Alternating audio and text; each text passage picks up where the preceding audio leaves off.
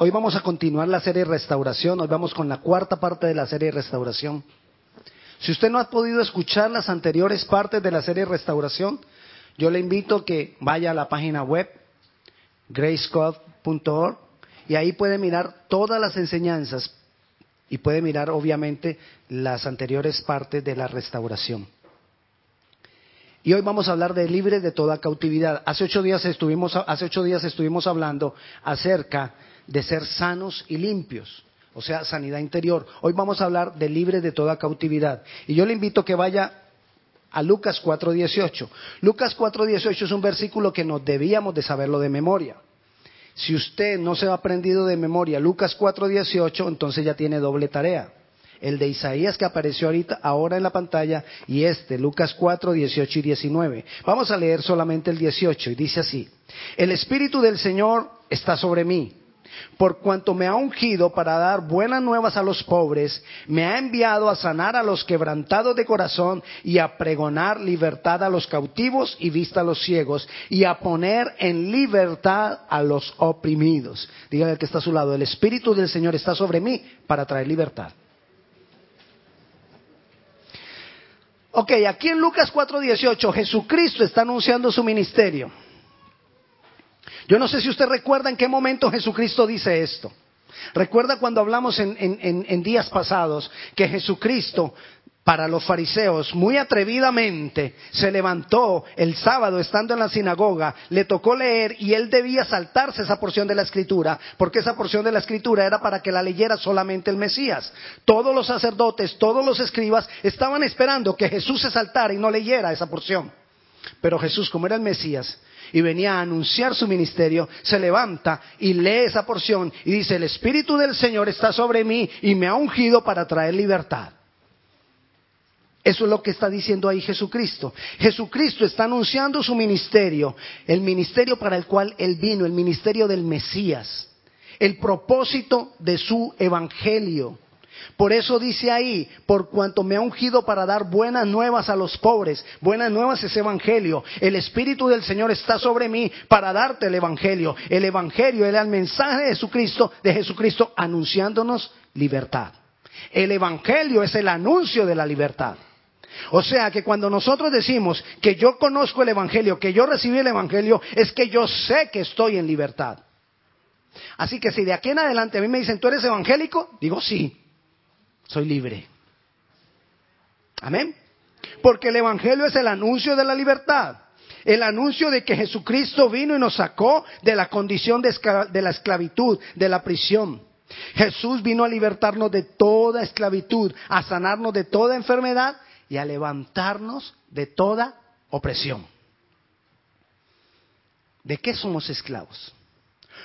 O de qué somos cautivos. Vamos a hablar hoy de tres cosas de las que somos cautivos o de las que podemos ser esclavos.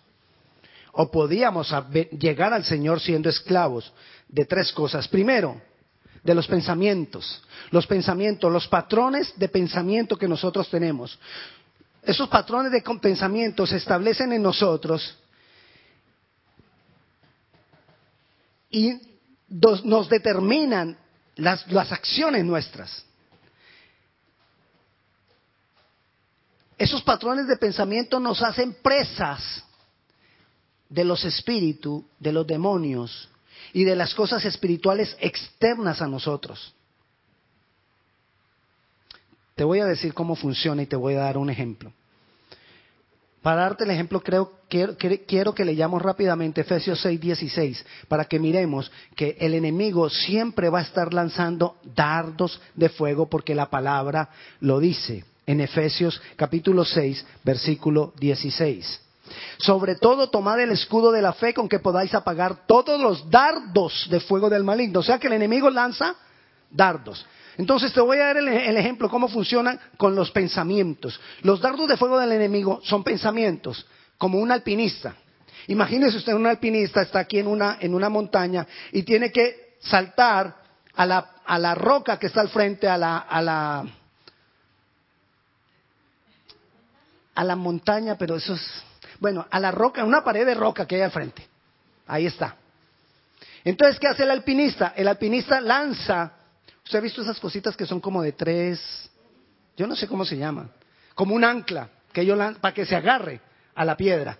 La lanza, pero si la tira sola, ¿de qué le sirve? De nada. Tiene que ir amarrada de un, ¿de un qué? De un lazo. El Salmo 91.3, mire lo que dice. Y Él te librará del lazo del cazador, de la peste destructora. O sea que el enemigo nos lanza dardos y también ¿qué tiene? Lazo. O sea que lanza el, el, ancla esa, queda clavada en nuestra, en nuestra mente un pensamiento y queda el lazo por donde el enemigo va a entrar a nosotros y hacernos cautivo. Él establece como una autopista para llegar a nosotros a través de los pensamientos. Entonces nosotros atacamos algunas cosas espirituales en nuestras vidas o alrededor de nuestras vidas. Usted ha visto los muñequitos que a veces tienen los niños que, al fondo tienen arena por dentro y entonces uno le pega al muñequito y el muñequito cae pero vuelve y se levanta. Y vuelve y le pega y se levanta. Y vuelve y le pega y se levanta y le puede pegar todas las veces que quiere y se levanta. Porque esa arena lo que lo está haciendo es que anclándolo. Muchas veces nos pasa a nosotros con los pensamientos. Echamos fuera demonios, echamos fuera cosas que nos, que nos, están estorbando, echamos fuera cosas de las cuales Jesús nos ha hecho libre, pero vuelven y se levantan porque está anclado a un pensamiento que nosotros tenemos, a un concepto que hay en nuestra, en nuestra mente que le da piso, que le da sustento a lo que los espíritus vengan y estorben y nos molesten. Patrones de pensamiento. Y con eso nos mantiene esclavo. Hay otra cosa por la cual el enemigo también nos puede mantener esclavo y es a través de las iniquidades. Las iniquidades, como ya habíamos hablado en otro momento, las iniquidades son cosas establecidas en nuestra naturaleza, en nuestra alma. La iniquidad no es, no es el pecado que tú ves, la iniquidad es una maldad sembrada en nuestro corazón que nos lleva a pecar y ahí es cuando ya vemos el pecado. ¿Se acuerda que les explicaba como la araña y la telaraña? Que usted limpia el rincón de la, el rincón de la casa porque hay telarañas. Y lo limpia y lo limpia y pasa 15 días y vuelve y lo limpia y 15 días y vuelve y lo limpia. Y Mejor mate la araña. Y se le acabaron las telarañas. Ok, la araña es la iniquidad, lo que está sembrado en nuestro corazón. Lo que está sembrado que nos lleva a hacer la maldad. Le voy a mostrar más o menos cómo operan las iniquidades o o le voy a dar un ejemplo. Pero recuerde, la iniquidad es algo que se siembra en nuestra naturaleza y tuerce nuestra naturaleza. Y entonces nosotros creemos, incluso por una iniquidad, uno cree que es que uno es así. Pastor, yo, yo eso ya no lo cambio porque yo soy así. No. Eso tiene que cambiar. Porque Cristo tiene poder. Entonces muchas, muchas cosas se quedan ahí en nosotros. El ejemplo que le di un día del alcoholismo. Un niño ve crecer a su papá en alcoholismo. Perdón, él crece viendo a su papá en alcoholismo. El papá llegaba, le pegaba a la mamá, se gastaba la plata, sufrían necesidades por el alcoholismo del papá. Ese niño quiere el alcoholismo o lo odia. Lo odia. Y él va creciendo y él dice, yo no quiero el alcoholismo. Eso dañó mi vida, eso dañó mi casa, eso dañó mi hogar, eso dañó mi papá, eso dañó mi mamá. Pero llega un momento en, la, en, cierta edad donde tiene un problema, una, una situación muy difícil y cae en alcoholismo. ¿Por qué si era algo que lo odiaba? Porque hay una iniquidad que él heredó, una tendencia en su naturaleza, una tendencia en su naturaleza que lo lleva a hacer eso. Vaya a Isaías 59. Vamos a leer tres versículos en Isaías 59, que son el versículo 1, el versículo 2 y el versículo 5. El versículo 1 dice, He aquí, no se ha acortado la mano del Señor para salvar, ni se ha agravado su oído para oír. Pero vuestras iniquidades han hecho división entre vosotros y vuestro Dios, y vuestros pecados han hecho ocultar de vosotros su rostro para no oír. Eso hacen las iniquidades, me separan de Dios, pienso que Dios no me va a oír, pienso que Dios ya no me quiere. Pero mire lo que dice el 5 para que miremos cómo operan las iniquidades. La iniquidad es como un huevo, ahí. Y dice, incuban huevos de áspides y tejen telas de araña. El que comiere de sus huevos morirá y si los apretaren, saldrán víboras. Le voy a decir cómo opera la iniquidad. La iniquidad es un huevo ahí ese niño que, odiaba el alcoholismo nació con una iniquidad, heredó una iniquidad, el alcoholismo. Estaba ahí el huevo. Él no quería el alcoholismo, pero ahí estaba el huevo. Y cuando se, se dieron las circunstancias que estriparon el huevo, saltó la víbora y él cayó en alcoholismo. Así opera. Entonces, ¿qué hace la iniquidad? La iniquidad me tiene esclavo. Ahora imagínese, iniquidad, las iniquidades pueden ser heredadas, o pueden ser adquiridas en el, en el crecimiento. Entonces adquirimos iniquidades como alcoholismo, como, ayúdeme, droga, homosexualismo, prostitución, tabaquismo, por fornicación y todo lo que tenga que ver con eso, eh, pornografía, todas esas cosas vienen como iniquidades, que se adquieren por actividades, por cosas que sufrí, por situaciones que viví, por cualquiera de esas cosas o porque las heredé. Y de todo eso Jesucristo nos vino a ser libres. Pero imagínese la condición de una persona que viene, todos venimos con iniquidades. Ahora, imagine la condición de uno que viene con iniquidades y con patrones de pensamiento. Entonces ahí es donde entra la influencia de espíritus y de demonios. Las iniquidades operan en individuos, en familias, en pueblos y hasta en naciones. Porque las iniquidades se vuelven aún costumbres. Y algo que le da piso a las iniquidades en los pueblos y en las naciones son las celebraciones. Y entonces, por ejemplo, en mi país le tenemos celebración a una cantidad de cosas. Que eso todo lo que le está haciendo es dándole piso a los espíritus y a los demonios, para que tengan influencia sobre la vida de las personas. Pensamientos o patrones de pensamiento, iniquidades e influencia de espíritus y de demonios. Estas influencias llegan a nosotros para mantenernos cautivos de muchos pecados y de todas las cosas que a Dios no le agrade. El enemigo lo que quiere es alejarnos de Dios como sea. El diablo quiere alejarte de Dios. Los demonios quieren alejarte de Dios. Como sea. Y si es necesario hacerte un milagro, te lo hacen. Pastor, los milagros son solo de Dios. Ok, bueno, entonces no lo llamemos milagro, pero hacen cosas poderosas. Para que tú confíes en cualquier cosa que no sea Dios. Le doy un ejemplo.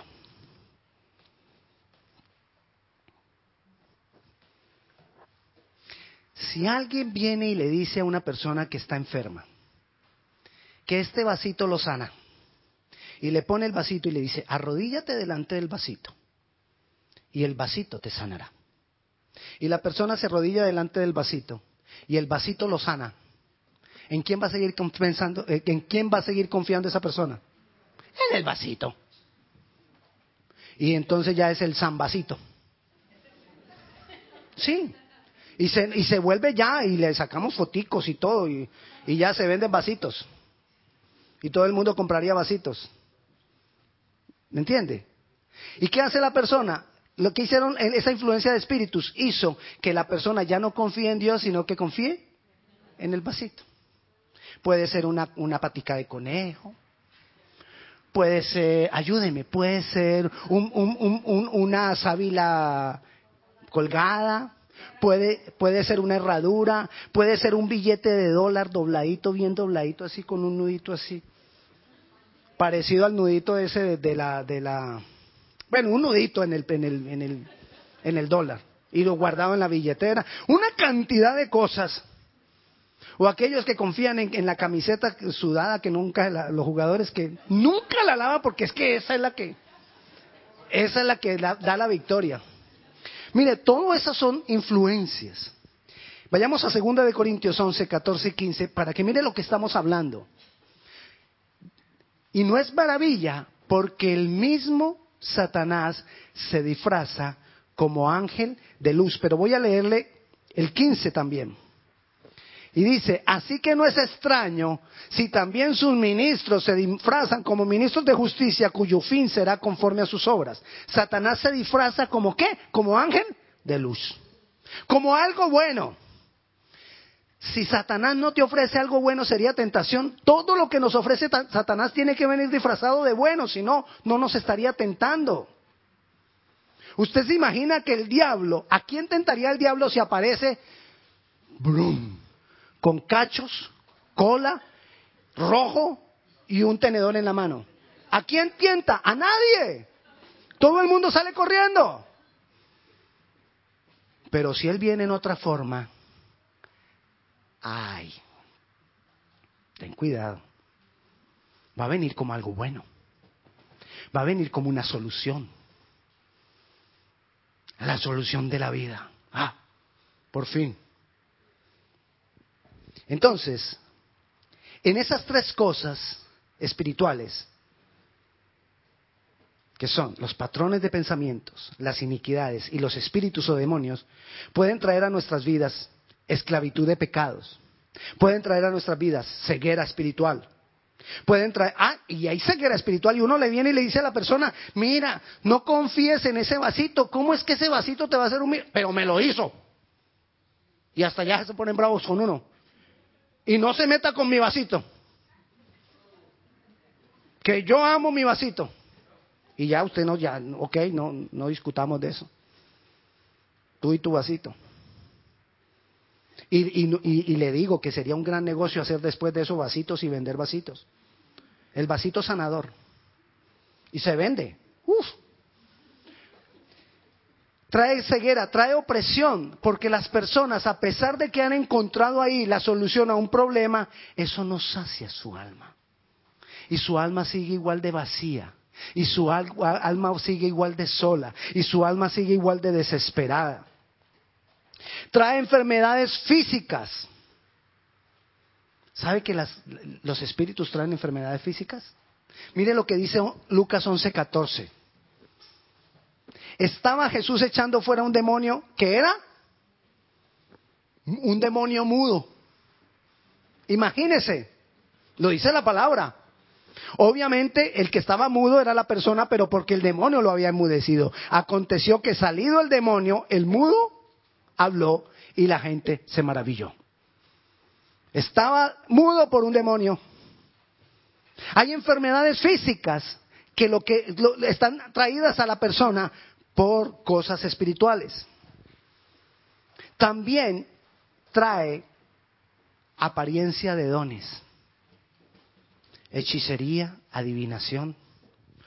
usted viera, pastor, es que conocí a una señora. Ella no es cristiana. Ay, pero tiene un don de Dios. Ella te dice todo tuyo.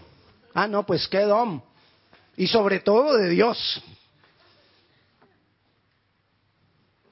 Ahora imagine que convierta. Ahí hay que liberarla de ese don. Porque si no, después de convertida viene y nos dice qué es profeta. Imagínese el peligro. Pero sigamos. Cuando una persona llega a Cristo, entonces recibe a Jesucristo como Señor y Salvador, entrega su vida bajo el señorío de Cristo, está inmediatamente habilitada para ser libre. Dice Juan 1.12 que tiene el derecho de ser hijo y tiene el derecho de esa libertad tiene el derecho de esa libertad, pero esa libertad se va a hacer totalmente real en su vida en la medida que esta persona sea expuesta a la palabra de Dios, sea expuesta a la adoración, sea expuesta a una relación con Dios, sea libre de esa influencia de espíritus que algunos habían aún llegado a poseerla. Hermano, los cristianos no podemos darnos el lujo de no estar expuestos a la palabra de Dios. Los cristianos no podemos darnos el lujo de no estar expuestos a una relación con el Espíritu Santo de Dios. Los cristianos no podemos estar expuestos, no podemos dejar de estar expuestos, perdón, a la adoración. Tenemos que hacerlo. Porque todas estas cosas son las que poco a poco van haciendo que esa libertad que Jesucristo compró para nosotros se establezca. La gente dice, no, es que ya recibí a Cristo y ya, ¡boom! No. Necesitamos caminar con Él. de las iniquidades y de los, de los pensamientos o de los patrones de pensamientos. Somos libres a través de un proceso de culturización. ¿Qué es un proceso de culturización? Pastor, esa palabra está como muy larga. Es desaprender lo malo y aprender lo bueno. Y que eso se vuelva mi cultura, mi manera de pensar. Necesito desaprender lo malo y aprender lo bueno. Necesito desaprender esos patrones de pensamiento que fueron establecidos en mi vida. Es decir, necesito vaciarme.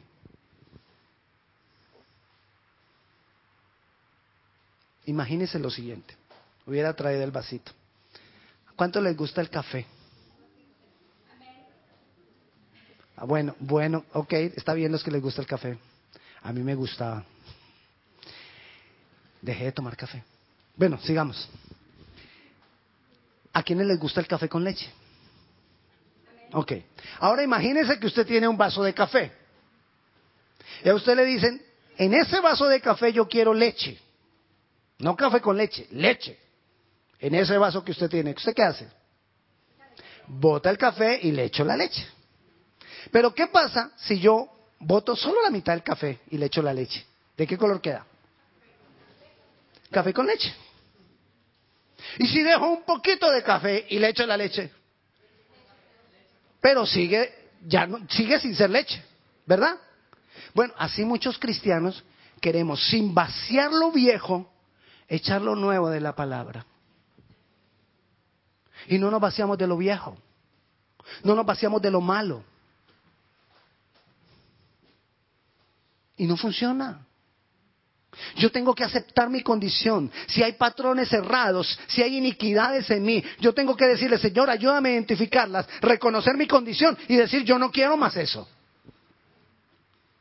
Si hay algún pecado que te está, que te, te, tira para acá y tú quieres avanzar y, y te tira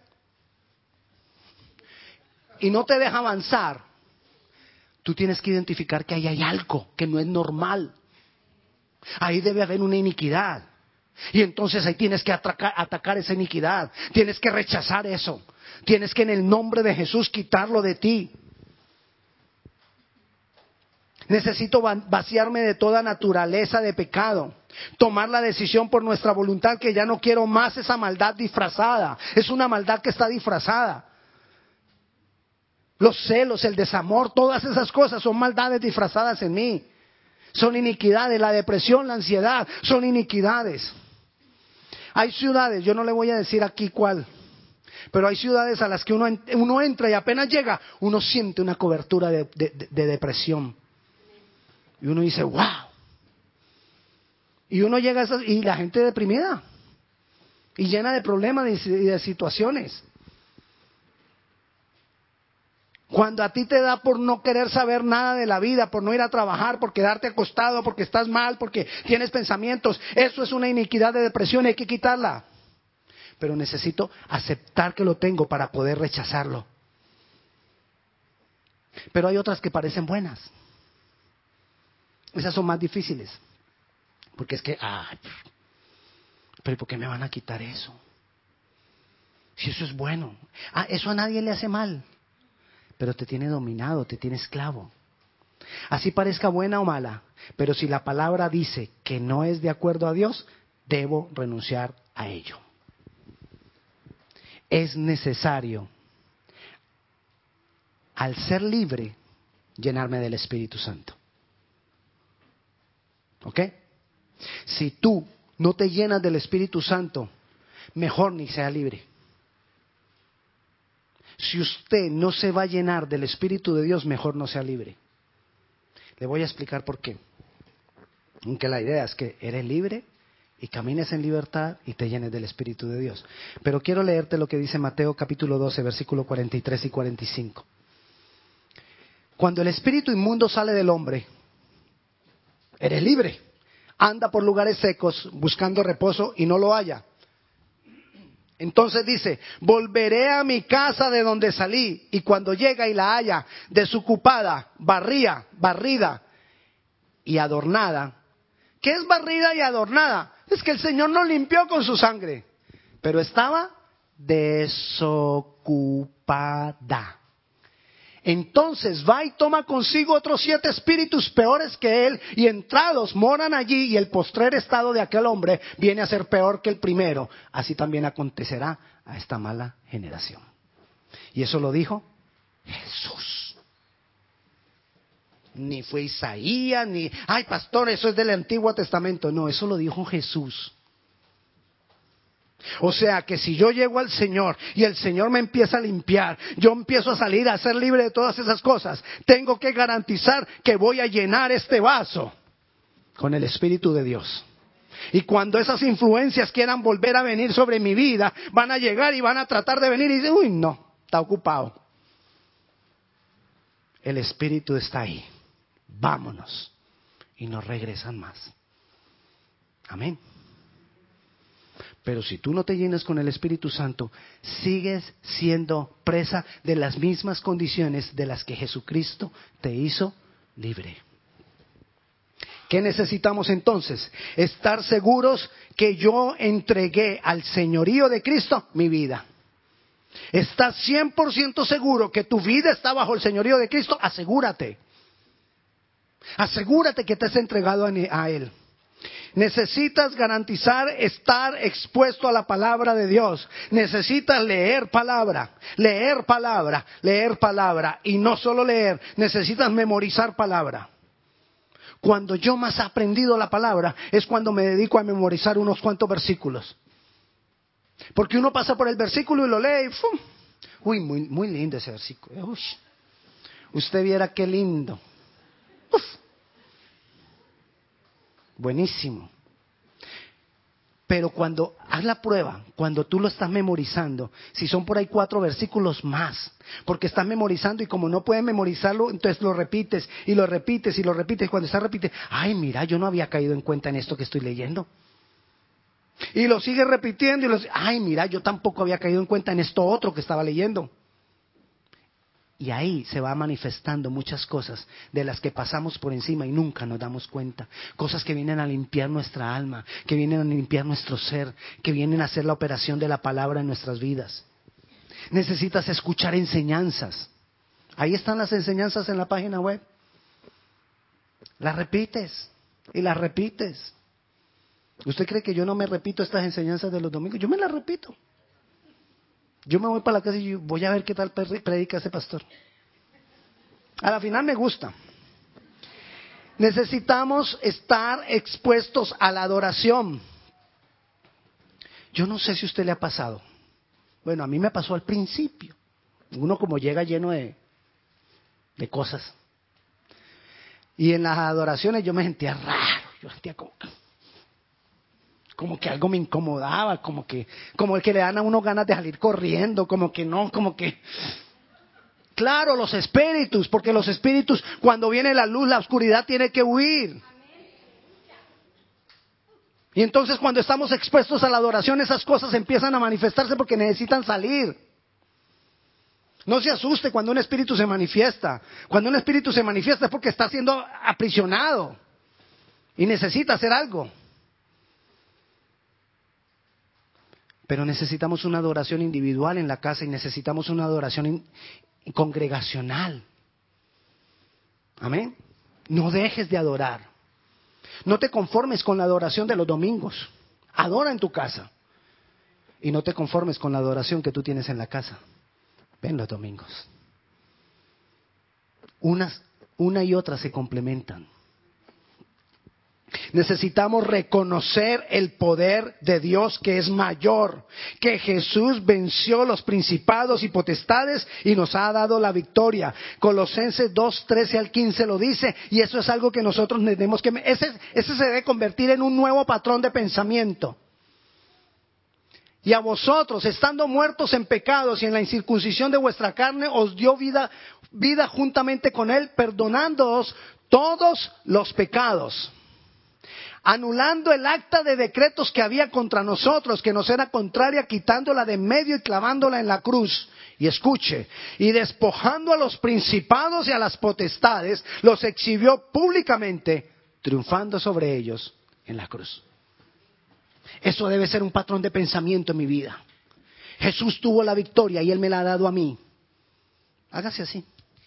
Es unos golpecitos ahí eh, para que se remueva algo. Para que se hablan de lo que hay que sacar. Entonces necesitamos reconocer que el poder de Jesús es mayor. Y que no hay principado y no hay potestad que se resista cuando Dios viene a hacer algo. Cuando Dios se viene a manifestar en una vida. Declarar a través de una decisión voluntaria que no quiero más esa influencia o esa condición. ¿Y sabe qué más necesita? Si usted ve que, que las cosas están ahí, que usted sigue tratando como que, como que hay cosas que usted no fluye, pida ayuda. Pida ayuda. Que Dios ha dispuesto personas para ayudarle. Dios ha dispuesto Grace Covenant para ayudar, para dirigir, para dar la mano a las personas que necesitan esa ayuda para hacerles libres en Cristo. Amén. Vamos a orar.